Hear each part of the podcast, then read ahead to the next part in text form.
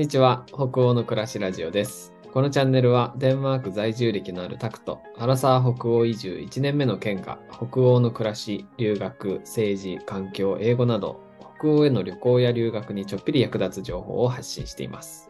ぜひコーヒーでも片手にのんびりお楽しみください。よろしくお願いします。よろしくお願いします。47回目ですね、はい。47回目ですね。全然、あの、関係ないんですけど、実はうんうんパッ、あの、この収録始まった時から実はこっそり思ってたんですけど、たくさん髪切られました。あいい質問ですね。あの、この収録はズームをつないでね、やってるので、お互いは見えてるんですけど、はいいつもと違いますよね。いつもと違いますよね。すごい。さすがケンさん、長い付き合いなだけありますね。あの、実はですね、分け目を変えたんですよ。いつもは、あの、左側、じゃないか、右側に流してるんですよね、こうやって。いつもこう右側に流して、前髪をね、流してるんですけど、これがまあ、通常バージョンなんですが、はいあの、今週はね、こっち側に流してみてるんですよ。あの、逆側に、左側に。なるほど。分け目が逆なのか、こん今回。わ見た目違います？え、なんか、最初に今日画面でパッてお会いした時に、あ、髪切られたのかなっていうふうには思ってたんですけど、はいはい。分け目が逆とはちょっと思いませんでしたね。ペイントにかけようかと思ってですね。なんかあの、うこう、いつも右側に流すんですけど、うんうんまあ、髪がな長くなってきてるので、ちょっとこの、収まりが悪いっていうか、うん。こううんな感じになっちゃって、こう前髪が整わない感じになっちゃって、うんすごく気になるなと思って、うん。ズームしてる時に僕結構髪触る癖があるあるのもああって、はい。いっそこっちに流しとけば、左に流しとけば、なんかこう、気にならないんじゃないかなと思ってですね、この2日間ぐらい左に流してみてるんですよ。面白い。そうだった。でも気づいてくれたのは、ケンさんが初めてだったので、すごい。本当ですか？すごい気づくのは嬉しかったです。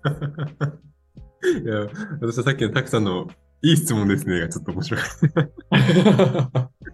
いや、まさか突っ込まれるとは思ってなくて、突っ込まれたところで、おおみたいな。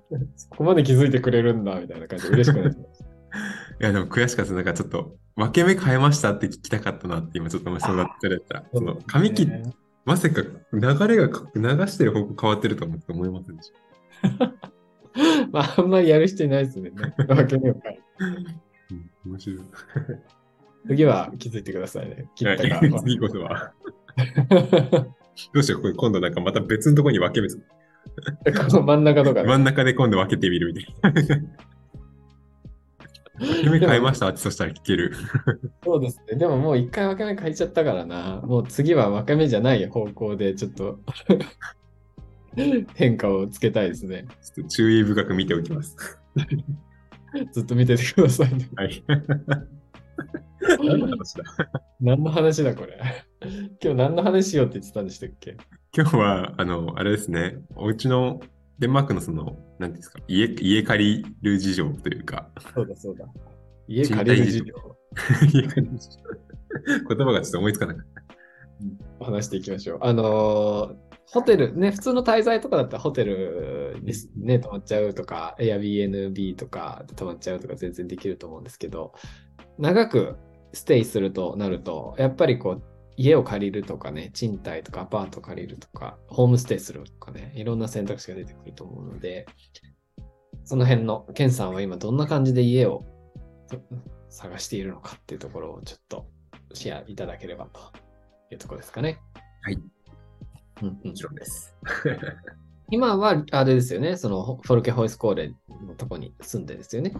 あそうですね。今は、えっと、まあ、うちの学校、まあ、あの、全部のフォルケホイスコーレがそうではないと思うんですけど、一部のフォルケホイスコーレは、その、ボランティアっていう、まあ、制度というか、ものがあって、その、授業とかないんですけど、その、ボランティアをする代わりに、そこに住まわしてもらえるっていう風な、あの制度があって、今それを使って、えー授業が終わったんですけど、学校に残って、今、あのコペンハーゲンの方でちょっと家を探してるっていう風なあの状態になります。うん。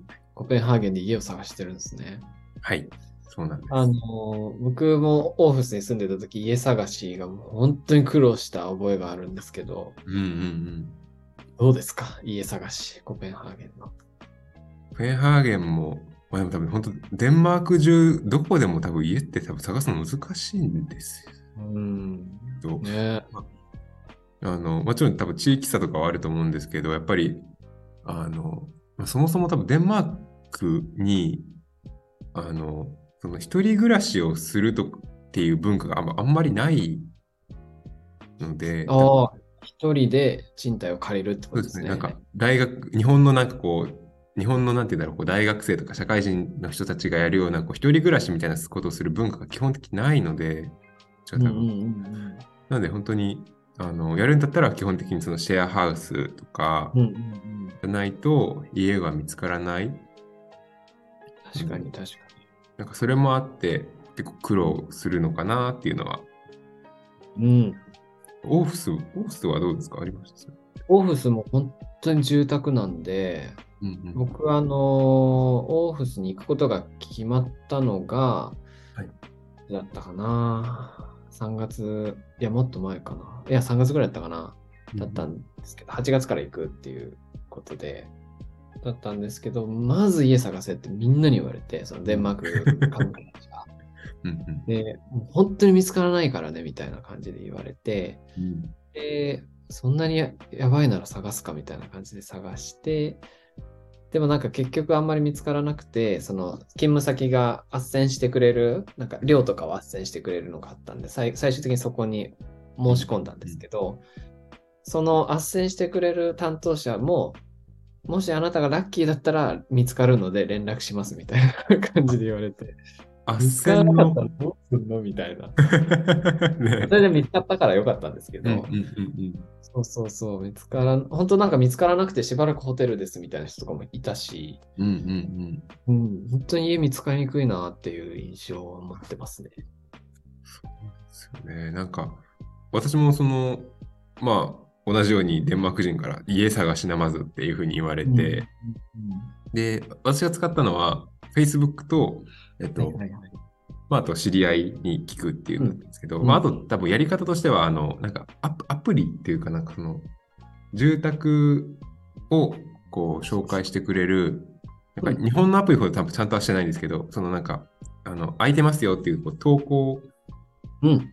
ができて、その、そこのアプリの中で、で、それをこう借りたいですっていう人が、あの、うんうんうん連絡を取って、で、そのなんかこう、連、あの、それ専用のアプリがあるんですけど、やっぱそういうのは結構普通に1ヶ月でいくなんかい私が見たんですが、1週間で2000 1400円とかなんかそれぐらいこうかかったりするようなやつ。ああ、その利用料み、アプリの利用料みたいなのがね。アプリの利用自体は無料なんですけど、その家主の人とコンタクト取るのにメールにあのお金がかかる、チャットそのメッセージの交換にお金がかかるっていう風なシステムで、結構なんかマッチングアプリみたいですね。あそうです、本当にマッチングアプリと一緒ですね。あのメッセージを送りたかったらあの登録してくださいみたいな。へえ。はい、そうです。だったのでなんかあの、うん。ああの日本だと、この賃貸の、なんていうんですななんていうんだっけあれ、賃貸代理店。不動産みたいな、不動産？あ、不動産？代理店？代理店。カマンショップとか、そういうやつ。がなんかいろいろ管理してて、そこからこう見つけていくみたいなのが普通ですけど、デンマークって個人間のやり取りなんですよね、結構ね。そうですね。売りたい人、売りたい人っていうか、例えばルームシェアしてた一部屋空いたから誰かいませんかみたいなのを個人でこう出して、それを借りたい個人が申し込むみたいなのが主流ですよね。そうですね。なんかあと、あの、まあ、Facebook も使えるんですけど、やっぱりちょっとこう、詐欺みたいなのが多かったりもんうんするので、うん。結局、その、私はその、あの、お金がかかるものはやってなくて、で、で、Facebook の方も、Facebook 自体には結構投稿は多かったりするんですけど、やっぱりそれも人気ですぐ埋まっちゃったりとか、で、その詐欺とかもあったりとかっていうので、うん。結局なんかなんだかんだその人づてが一番こう、まあ安心するというか、一番あの確実に取れるし、うん。あの早いのかなっていうのはこうやって、今、まあまだあの見つかってないんです確定ではないんですけど、うんうんうんそこでなんか、そこからいくつかこう、あの、家を紹介してもらったので、うんうんやっぱりそこがなんか個人的には一番、もし家を探すんだったらそれが一番こう安心安全早いのかなっていうのは感じますね。ねえ、家、本当知り合いに、知り合いに頼むじゃないけど、知ってる人のネットワークで見つけるっていうのが一番いいですよね、け結局。だから、だからこそこう初めて行く人はすごいハードルが高かったりして、うんうんね、大変だなっていう感じでしたけど、うん、僕もけあの、あのおじいちゃんと二人で住んでたのも結局し知り合いのつてで見つけた感じだった。うんうんうん。あそうなんで本当にもうやっぱ知り合いのつてが一番、うん。一番いいのかもしれない。ね、だって個人間でやり取りするんだったら、まずは知り合いから始めるじゃないですか。うんうんうんいい人いないみたいな感じで。そうですあね。そりゃそうだよなって感じですけど。うんだから本当、本当だから初めて行くとか、外国人としてデンマークに住むとかで、コミュニティがないと、最初すごい大変ですよね。そうですね。なんで本当にやっぱりあのそういう意味ではこうデンマークでワーホリをされたい方とかは一旦そのフォルケに行ってそこでこうんう出会った人たちに聞いてみるとかが一番いいのかもしれない。その何もない状態でパッとデンマークに行ってそこからこうそれこそまだコミュニティにも何も属してない状態でゼロから家探しってなると多分むちゃくちゃ大変だろうなっていうのはなんかすごい感じました。確かに。いや、本当そうだね。フォルケに行くとか、あと僕が勤めてたオーフス大学は結構その地域の日本人みたいなの集めて、うん。その日本語勉強してるデンマーク人とコミュニティ作っちゃおうみたいなことやってて、うん。そうそう、だからそのその辺の地域の日本語がやってる人たちのところに行ってみるとか、そういうのも一つの選択肢かもしれないですけど、やっぱりコミュニティを作るっていうのは結構、家探し以外のメリットもすごく多いしね。うん。大事ですよね。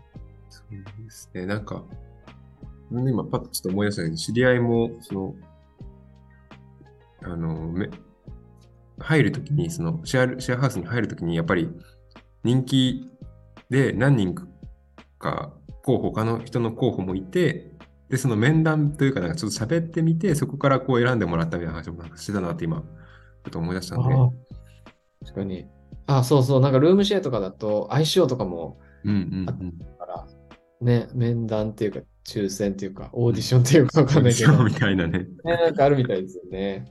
これ、なんで、本当に多分、ね、ゼロからだと結構、こう、時間かかったりとかうん。するともうなかなか大変かもしれません。まあ、それもね、一ついい経験なのかもしれないですけど、まあそうですね。家が決まらないと本当に何も始めれないので、仕事どこで、どのあたりでするかも決めれないし、確かに。本当に何にも始めれないなっていうのをなんかすごい今、感じてます。そうなんだ。あの、今見つかってる家はどんな感じの家なんですか？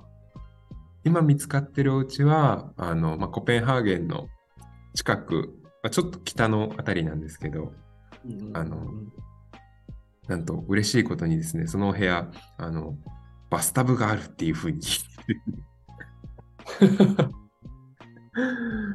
なかなかないですよね、バスタブあるお家ってデンマークで。私まだ見たことないんですけど。ああ、言われてみれば、僕も見たことないかもしれない。うん。シャワー、シャワあー、シャワーする場所はね、あるけどね。はい。そうなんです。バスタブがあるって聞いて、ちょっとそこだけでもすごいときめいちゃいました。うまく決まるといいですね。ですね。ちょっと頑張りますとしか言えないんですけれども、がん頑張ることもできないんですけれども、ねえ。見に行ってきて、ここだと思ったら、もうそこにしちゃおうかな。なんかもうそれ以外本当に、年末ぐらいから探してるんですけど、本当に全然、あの、それ、まあ時期もじああれなのかもしれないですけど、年末にまで連絡取れてたのに年始になると連絡取れなくなっちゃう人がやっぱいたので、みんななんか多分、確かに。ホリデー、ホリデーなのか。か、確かに、確かに。そういうのもね、あったりするので、うんうんうんうん。うわ幸運をお祈りしております。はい、ありがとうございます。はいという感じで、まあ、今日はちょっとデンマークのおうち事情について話してみました。